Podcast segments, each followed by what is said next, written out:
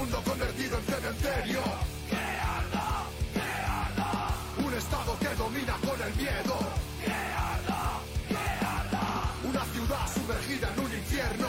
Que arda, que arda. Se haga la luz y que venga un mundo nuevo y un futuro mejor cuando se apagó el fuego.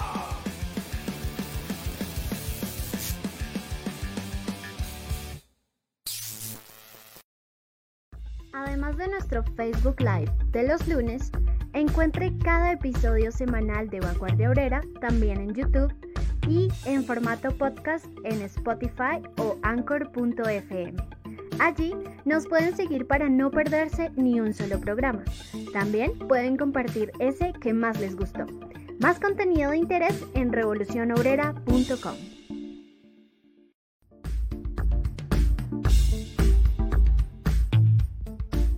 Las masacres y el desplazamiento en Arauca por la guerra que se libra en la frontera con Venezuela y las noticias sobre movimientos de los imperialistas rusos y norteamericanos son hechos que necesitan una explicación más profunda, más allá de simplemente apoyar a uno o a otro.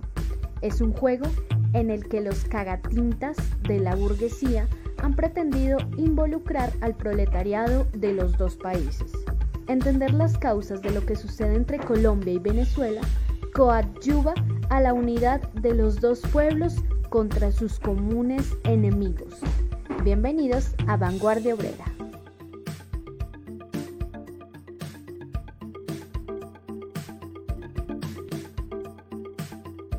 Lo más destacado de la semana.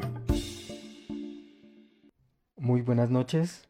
Estas son las breves de esta semana. Un nuevo hecho dejó en cueros al régimen uribista y desenmascaró nuevamente su carácter mafioso y despojador de tierras de los pobres del campo. Esta vez fueron las declaraciones ante la JEP de Benito Osorio, exgobernador de Córdoba y exgerente del Fondo Ganadero de ese departamento. El personaje confesó que entre Sabas Pretel, exministro del Interior del régimen, y José Félix Lafurí convencieron al, jefe, al jefe paramilitar Salvatore Mancuso de apoyar la elección de Mario Iguarán como fiscal general de la nación, incluso amenazando a los encargados de hacer la elección. También confesó que junto a Lafurí hicieron un montaje para presentar falsas cartas de propietarios de tierras que fueron despojados violentamente en las que afirmaban supuestamente que habían puesto en venta sus tierras. Esa es la historia de la guerra reaccionaria contra el pueblo. Una cadena de despojos, masacres, destierros por parte de la mafia en el poder del Estado burgués, y esta situación solo puede ser transformada por medio de la violencia revolucionaria del pueblo contra sus centenarios enemigos.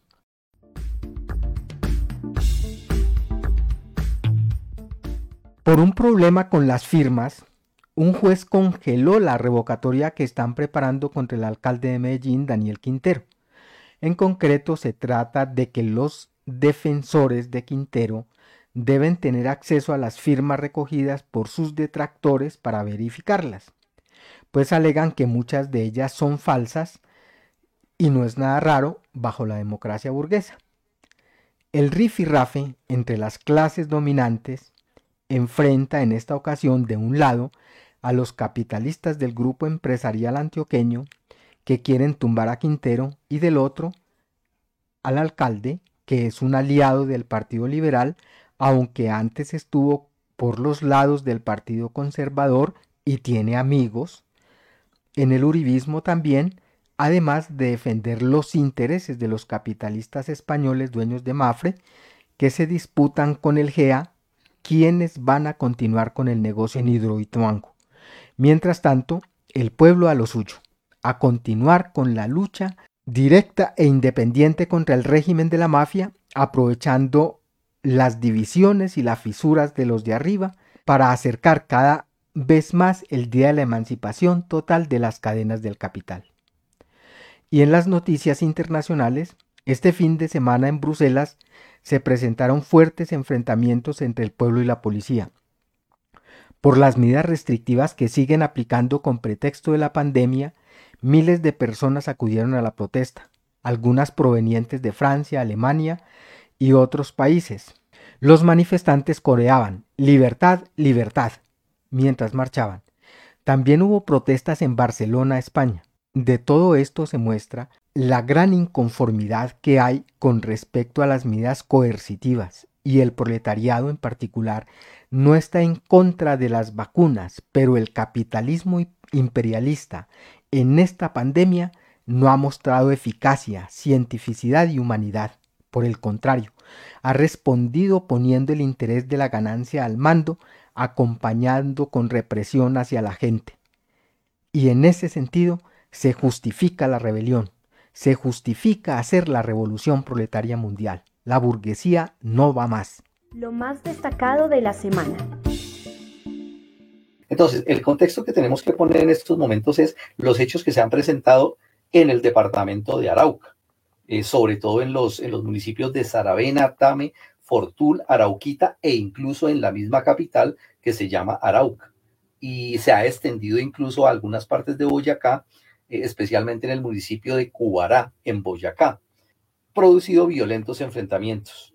Eh, según las cifras, las cifras son variadas, uno se pone a mirar la, las cifras, los datos que hay sobre eso, y podría uno desarrollar, que, decir que por lo menos hay que manejar una cifra de que se han presentado 34 homicidios, desplazamiento forzado, por lo menos en 270 declaraciones de desplazamiento forzado, y lo que ha sumado, algunos manejan la cifra de mil, pero hay algunos que manejan la cifra incluso de tres mil personas desplazadas, secuestrados y miles de habitantes de este departamento de Arauca confinados y con miedo ante las amenazas de los grupos armados que se, están presentando.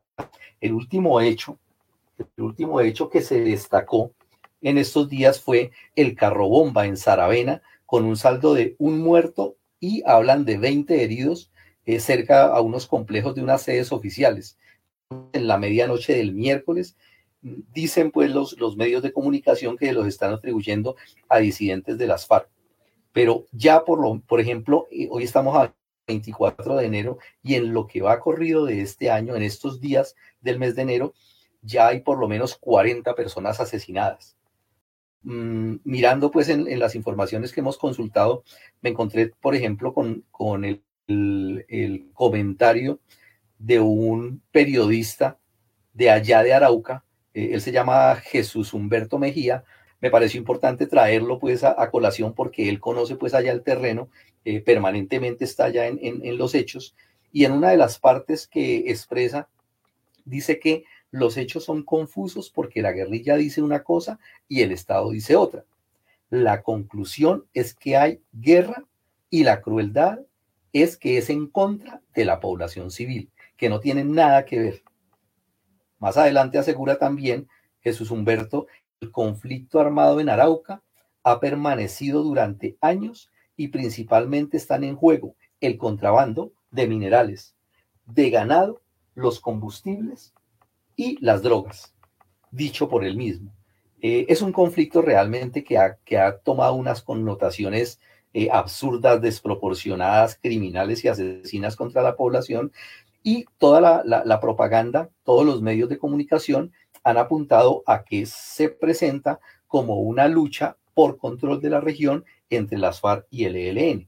De parte de, parte de, las, de las FARC y del ELN, de las disidencias, pues más exactamente de las FARC, ellos han sacado unos comunicados, ¿no? Eh, el, comunicado de las FARC entonces le atribuye, le atribuye eh, esos hechos a una acción premeditada del ejército colombiano diciendo que se están haciendo pasar por gente de las FARC para asusar una guerra contra el ELN. Es decir, que es una cosa montada desde el Estado, ¿cierto?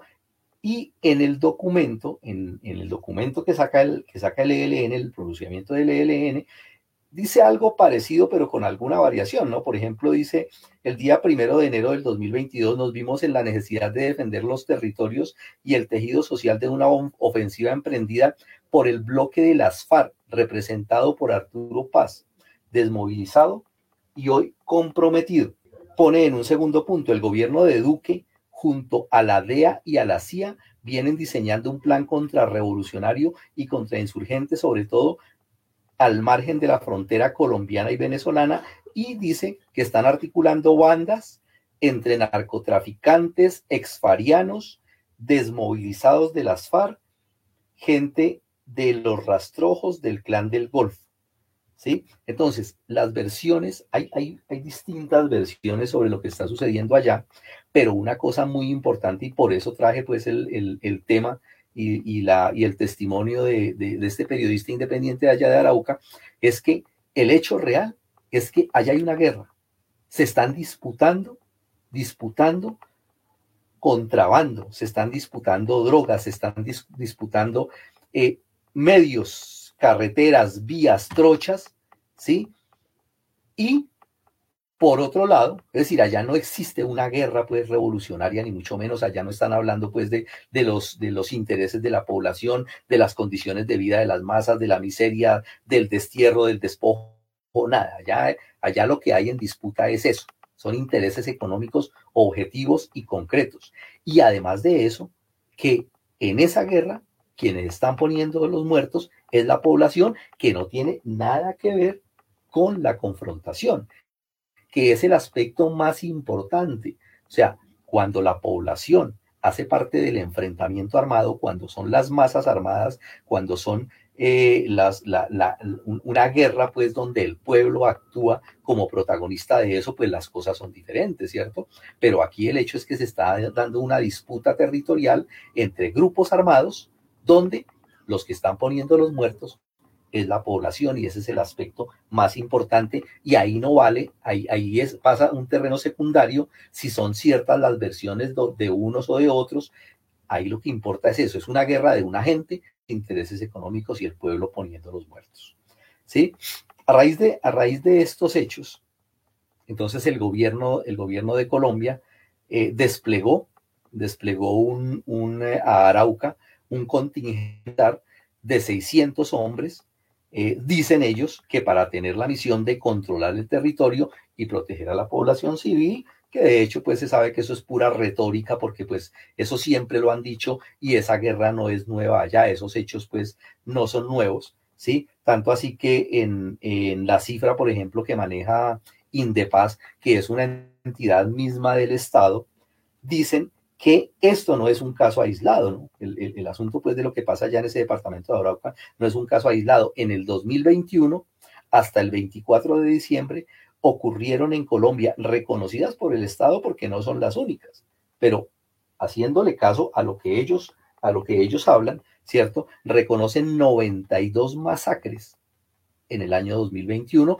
registrando solamente una más de las que se hicieron en el 2020, es decir, sigue por lo mismo, ¿sí? Entonces, esas, esas condiciones eh, y la mezcla abigarrada que hay allá de esos problemas, entre otro conflicto que se ha generado y que ya viene de años atrás, que también vamos a tratarlo, es el que se presenta entre los dos países, es decir, una confrontación permanente en todos los órdenes que puede perfectamente llegar a una, a, uno, a una confrontación militar, que lo hemos advertido y mucha gente lo ha analizado también, de esas posibilidades.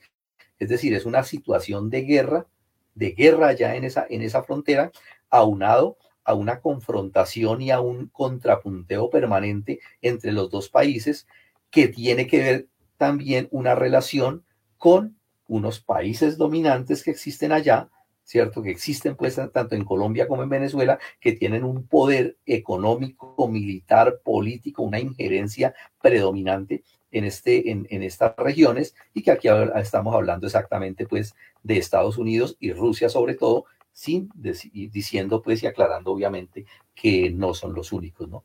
Entonces, en ese aspecto es que tenemos que, mirar que, cobra una importancia muy grande este tema de lo que está pasando entre Colombia y Venezuela. Eh, y quiero pues darle, la, da, darle el paso pues a, mi compañero José para que miremos algo de, esa relación que hay eh, a nivel de, de, este conflicto que se presenta. Eh, bien, mm, por un lado hay que decir el fondo de los problemas en la frontera, que tienen que ver no únicamente no únicamente con lo histórico que ha sido pues los actores armados en Colombia, sino que se conjugan varios asuntos que hacen que la situación sea tan explosiva y terrible. Por un lado está la crisis económica, que afecta tanto a Venezuela como a Colombia y al resto de los países del mundo. Eh, todos sabemos que a nombre del socialismo del siglo XXI eh, se montó el régimen de Chávez y establecieron sobre la base de la, bonanza petrolera, cuando el petróleo alcanzó la cifra de 100 dólares barril, y pensaron que eso era eterno. Y que con eso podían comprar su revolución, que de socialista no tenía nada, que de revolución tampoco tenía nada, como ya muestran los hechos eh, palmariamente. La crisis afectó especialmente a Venezuela eh, porque el petróleo se vino al piso, el precio internacional del petróleo se vino al piso y afectó terriblemente toda la estructura económica y social de ese país. Básicamente, el gobierno bolivariano nunca pensó, mm, como socialista no podía hacerlo, de ser autosuficiente en cuanto a la, la producción agroindustrial o a la agricultura o a la industria, eh, sino que dependía fundamentalmente de la venta del petróleo y especialmente mm, de la venta a Estados Unidos, que sigue igualita, dependiendo pues de los norteamericanos para la venta del, petróleo. Y esto hizo que durante el tiempo que estuvo la, bonanza petrolera eh, les fuera muy bien en la medida que incluso gran parte de la producción de Colombia se iba para Venezuela, desde papel higiénico hasta neveras y lavadoras. Con la crisis se agudizó no solamente el problema en términos sociales, tanto en Venezuela como en Colombia, pero en Venezuela fue catastrófica ocasionando lo que ya todo el mundo sabe de, la, de los millones de migrantes y especialmente que han llegado a Colombia una gran cantidad de personas, de proletarios básicamente, y ocasionando también otro asunto en toda la frontera, no solo en Arauca, sino en la frontera con norte de Santander. Y especialmente pues en esas dos partes, en esas dos eh, departamentos de zona fronteriza.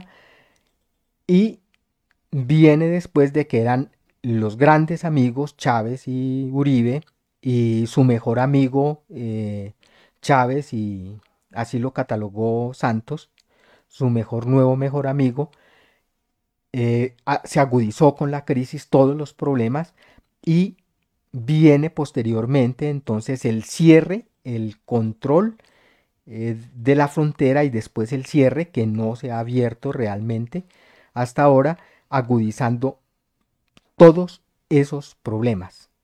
Eh, no solamente no ha cesado la migración, sino que el cierre ha ocasionado que se ilegalice un montón de asuntos que antes eran normales, de dos pueblos que han sido hermanos toda la vida y que han pasado pues diariamente de un lado para el otro sin absolutamente ningún problema. Y eso ha acrecentado la crisis social por un lado en la medida en que ocasiona no solamente desempleados, migración, sino además de eso delincuencia, prostitución y una gran parte de eso ha ocasionado que mucha de esa gente entre a engrosar los grupos armados, que todos se disfrazan, bueno, una parte se disfraza de revolucionarios, eh, tipo disidencias de las FARC, eh, otros como los pelusos, antes era el, el EPL y afortunadamente se quitaron el nombre de ahorita son los pelusos, el mismo ELN y eh, grupos paramilitares abiertamente, eh, no solamente los rastrojos o el clan del Golfo, sino otros también que han encontrado en el negocio que ya había eh, del narcotráfico particularmente y que a través sale a través de Venezuela la producción de coca una parte una gran parte sino que además se ha agudizado decía por la ilegalización de muchos de los productos. Entonces surge el contrabando además como un asunto ilegal y gente vinculada directamente a los grupos estos que tienen apoyo entre la gente desempleada y porque no tiene, no encuentra otra manera de ganarse la vida. A la par con eso, de la crisis social que afecta a los dos países y en la frontera es cruda, cruda y dura. Eh, para la gente de ambos países se presenta la crisis social, eh, la crisis política. Por un lado, a nivel pues del gobierno central en ambos países, las contradicciones entre las propias clases dominantes, entre la burguesía y los terratenientes, tanto en Colombia, el sector que se opone a la mafia, eh, los mafiosos queriendo mantenerse en el poder del Estado todo el tiempo, como en Venezuela, eh, el chavismo pretendiendo quedarse y ahorita lo que llaman allá mismo la boliburguesía, es decir, la burguesía que se hizo y que surgió eh, con el régimen de Chávez y que se ha apoderado pues de gran parte del, eh, igual que aquí, eh, robándose al Estado eh, y ha apelechado esa que llaman boliburguesía, que se codea con la vieja burguesía y que no quiere tampoco abandonar el poder allí,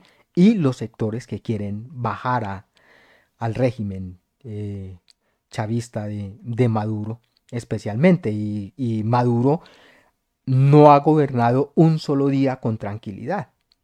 Eh, no solamente por, eh, por la crisis económica, la crisis social, sino también por la crisis política.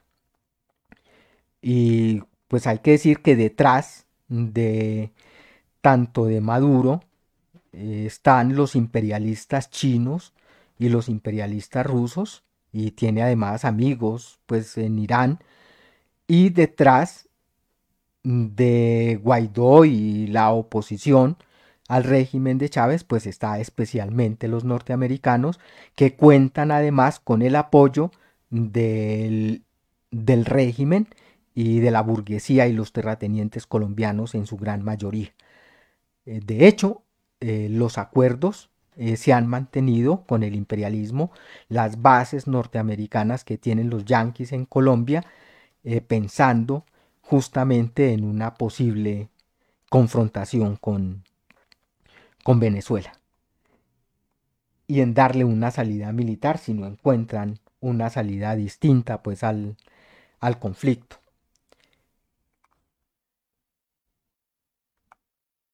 Todo este asunto eh, que se presenta entonces en la frontera tiene que ver con estos problemas que están en el fondo del asunto y hacen que tanto los hermanos venezolanos como el pueblo colombiano tengan que soportar eh, bandas armadas, empezando por las bandas oficiales del ejército, la policía, por la Guardia venezolana y por los grupos eh, paramilitares y guerrilleros.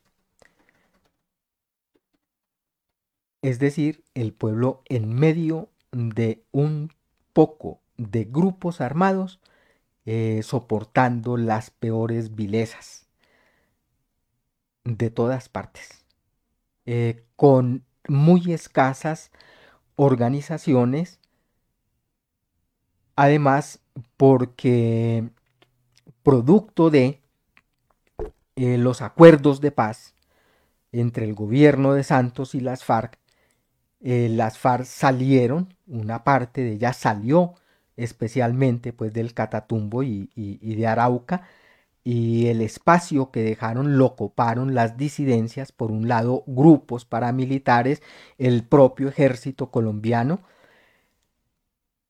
y los compromisos que hicieron de la sustitución voluntaria de los cultivos que llaman ilícitos de los cultivos de coca, el gobierno, el Estado no ha cumplido con eso. Mandó el ejército a la erradicación forzada y ha ocasionado enfrentamientos. Pero además de eso, los campesinos cocaleros se ven presionados por los distintos grupos armados para que persistan en el cultivo de coca. Y el asunto entonces es dramático, dramático para la gente de la región por cualquiera de los asuntos, eh, por donde quiera que se mire, de estados que no han respondido históricamente, que han sido zonas abandonadas y que lo único que conocen de presencia del Estado son las fuerzas criminales oficiales.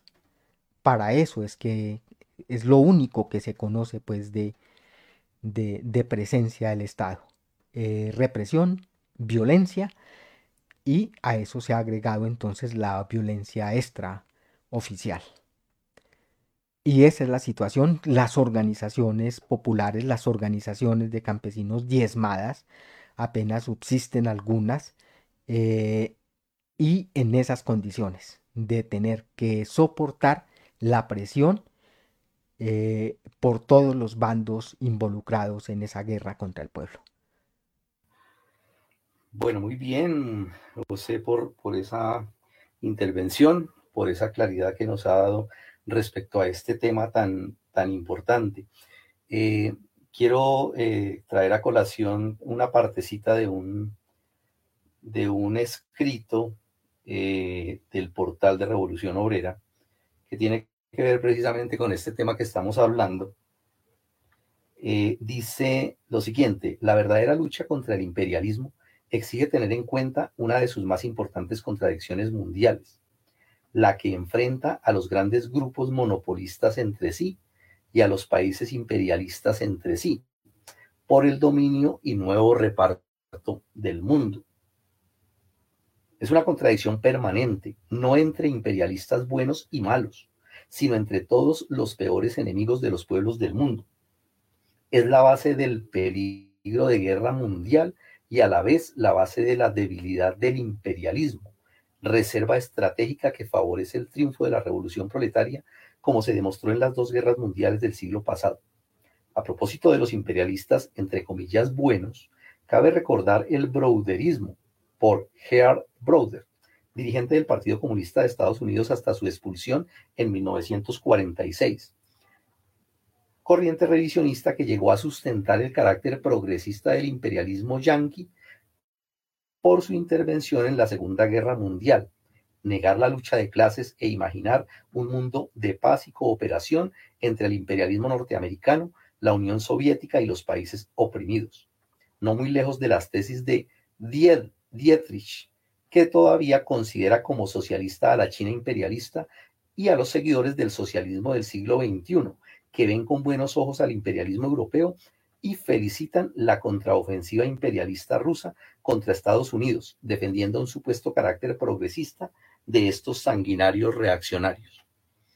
Me pareció muy importante esta, esta cita porque eh, trae a colación uno de los temas que ha sido eh, polémicos y que encontramos todavía en la actualidad algunos intelectuales que plantean la idea de que todo lo que tenga contradicción y todo lo que enfrente al imperialismo yanqui es progresista.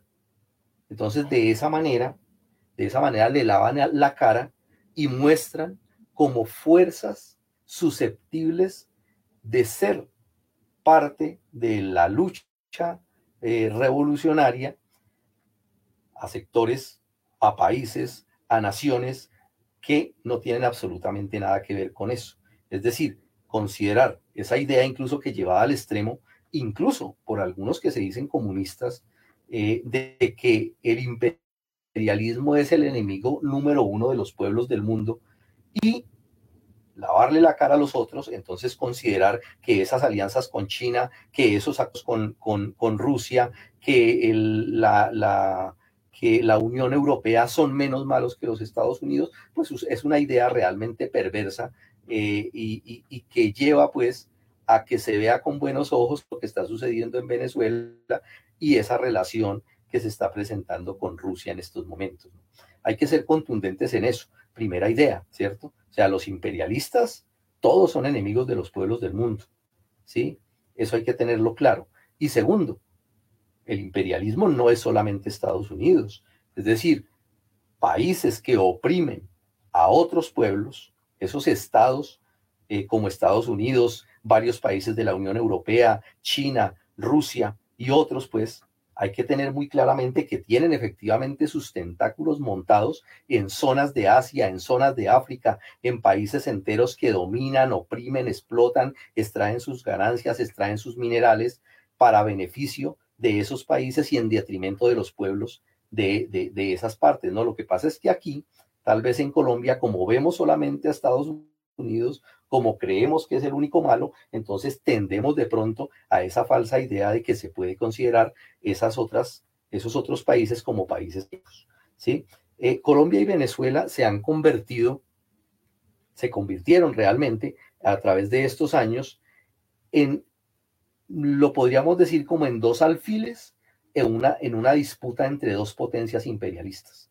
¿sí? Esas dos cabezas pues que están, que están sacando ahorita eh, y el papel también que juega también China ahí, que no, no muestra los dientes como lo está mostrando Rusia en estos momentos que no muestra las garras, pues, y que no muestra esa, esa capacidad armamentística que también está en condiciones de, de, de enfrentar a los otros, pero que también está ahí con sus aliados, ¿sí? Que son países que están desarrollando eh, en, a nivel bélico, pues una capacidad impresionante y que pueden realmente desatar una guerra en cualquier momento y de grandes proporciones, pues han convertido, han, han llevado a que esa situación en Colombia y Venezuela coja unos ribetes especiales, ¿sí? no ribetes partes en esa disputa entre, entre esos dos países imperialistas. Y, no, es, no es un problema de, un, gobernante específico que, se tenga, no es un problema, un problema solamente, por ejemplo, de, Putin. Ahorita mismo, Biden en, en, los Estados Unidos ratificó recientemente la asistencia militar a Colombia para apostarlos en la frontera con Venezuela y ha considerado, ha, llamado pues a que se considere toda esta zona como una zona de atención estratégica.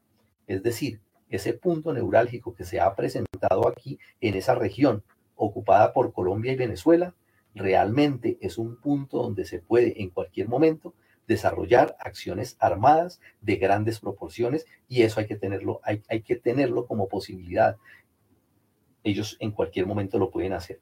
Y es una, una, una condición que ha llevado a que también, de la misma manera que se han convertido en, en esos, en eso tiene una, una connotación que ha llevado también a que la relación de los pueblos de esos países también cobre una, unas características especiales. Es decir, toda la migración que ha llegado de, Venezuela, de esa cantidad de, obreros que han llegado a engrosar la fuerza de trabajo aquí en Colombia, muchos de los cuales han salido también para otros países, pero que una enorme cantidad se ha quedado aquí en Colombia, ha llevado a que efectivamente haya una confraternización, pero claro, también hay quienes impulsan es lo contrario, ¿no?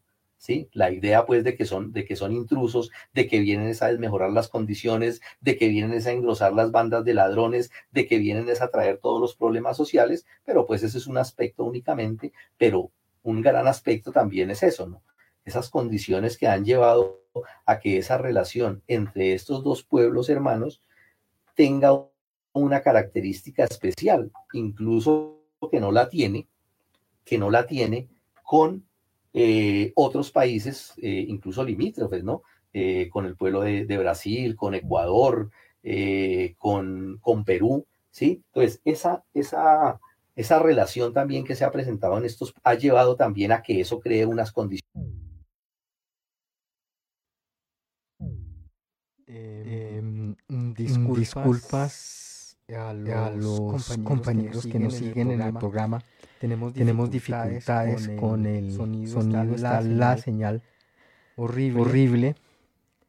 Eh, se, está cayendo, y, perdimos, ahí contacto, con, con, Ricardo. Esperamos, solucionar, el, problema, eh, rápidamente.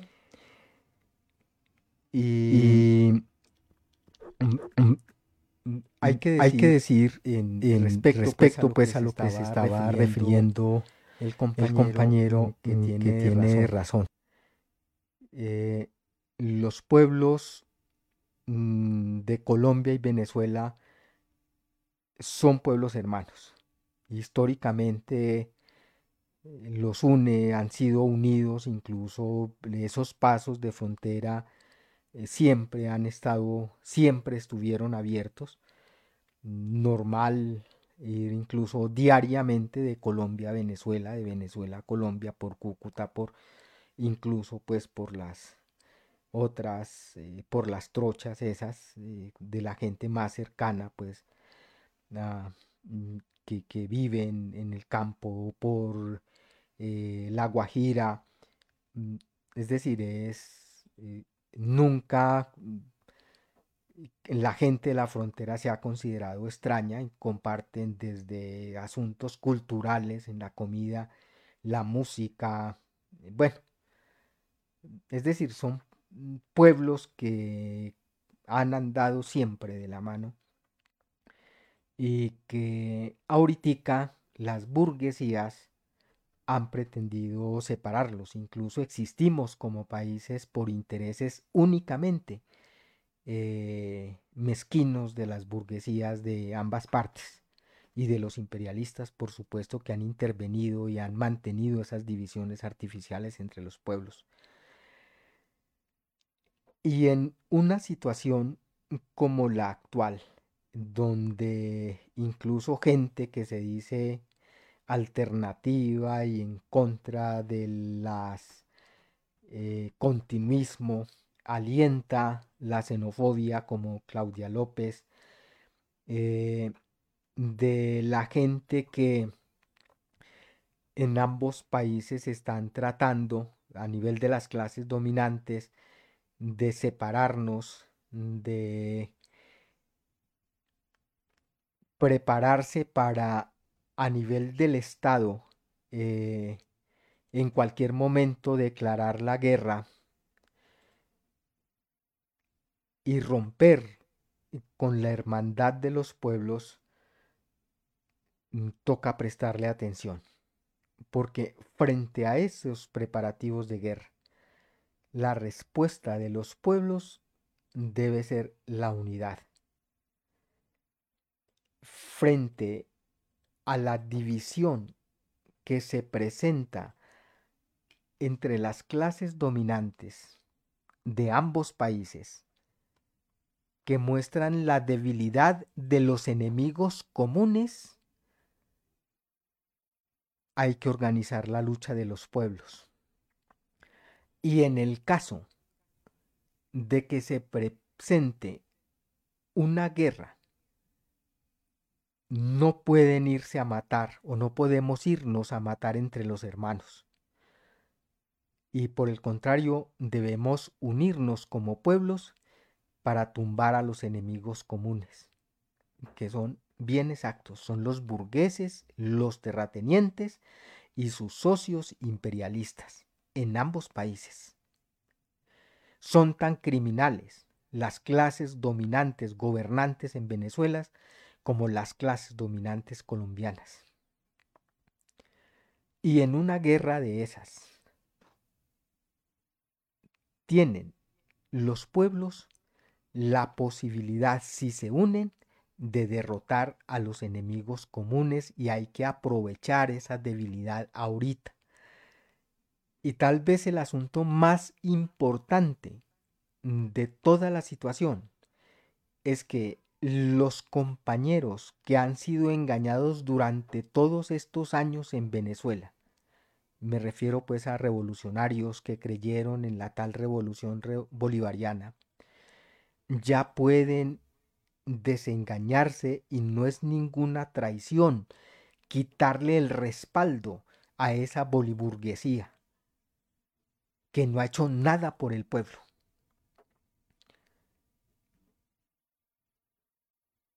Es hora de que piensen los compañeros en organizar a la clase obrera y a los campesinos para la lucha no solamente contra el régimen de Maduro, sino para acabar con las clases dominantes, para establecer el socialismo de verdad y liberarse de la dominación imperialista, ahorita de los norteamericanos, de los yanquis, de los rusos y de los chinos. Y pueden hacerlo, por supuesto que sí, y van a encontrar en el pueblo colombiano con absoluta seguridad el respaldo.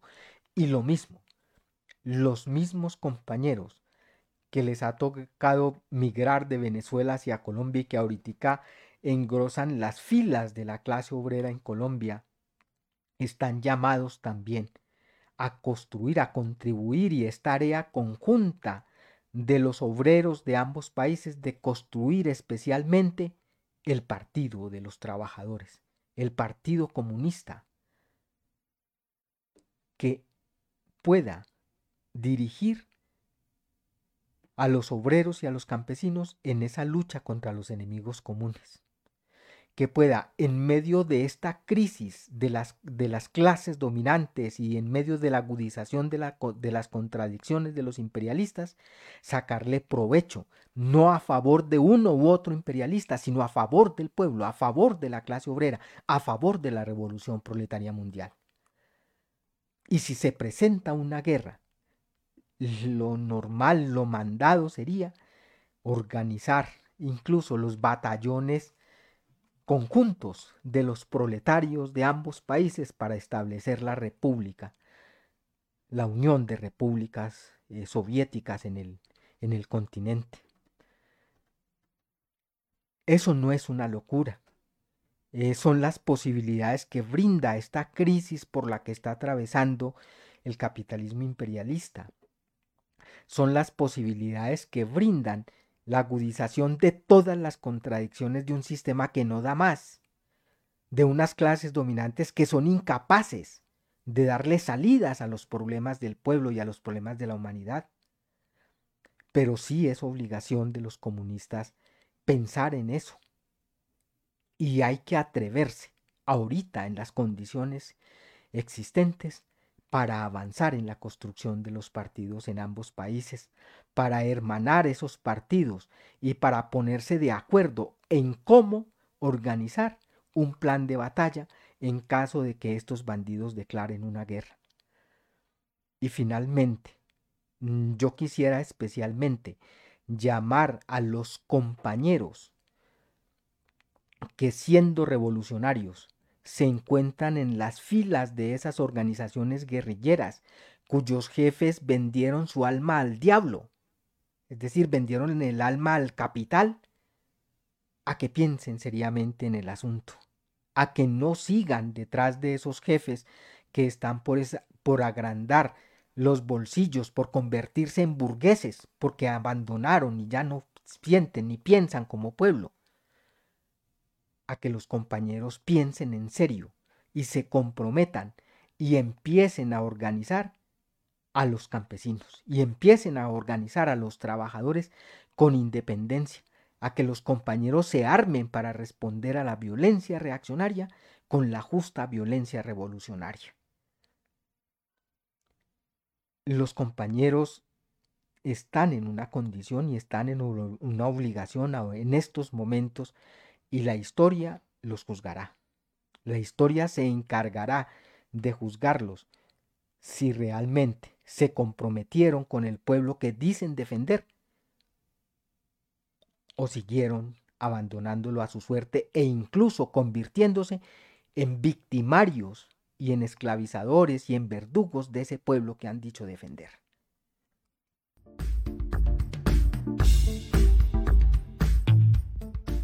Además de nuestro Facebook Live de los lunes, encuentre cada episodio semanal de Vanguardia Obrera también en YouTube y en formato podcast en Spotify o anchor.fm.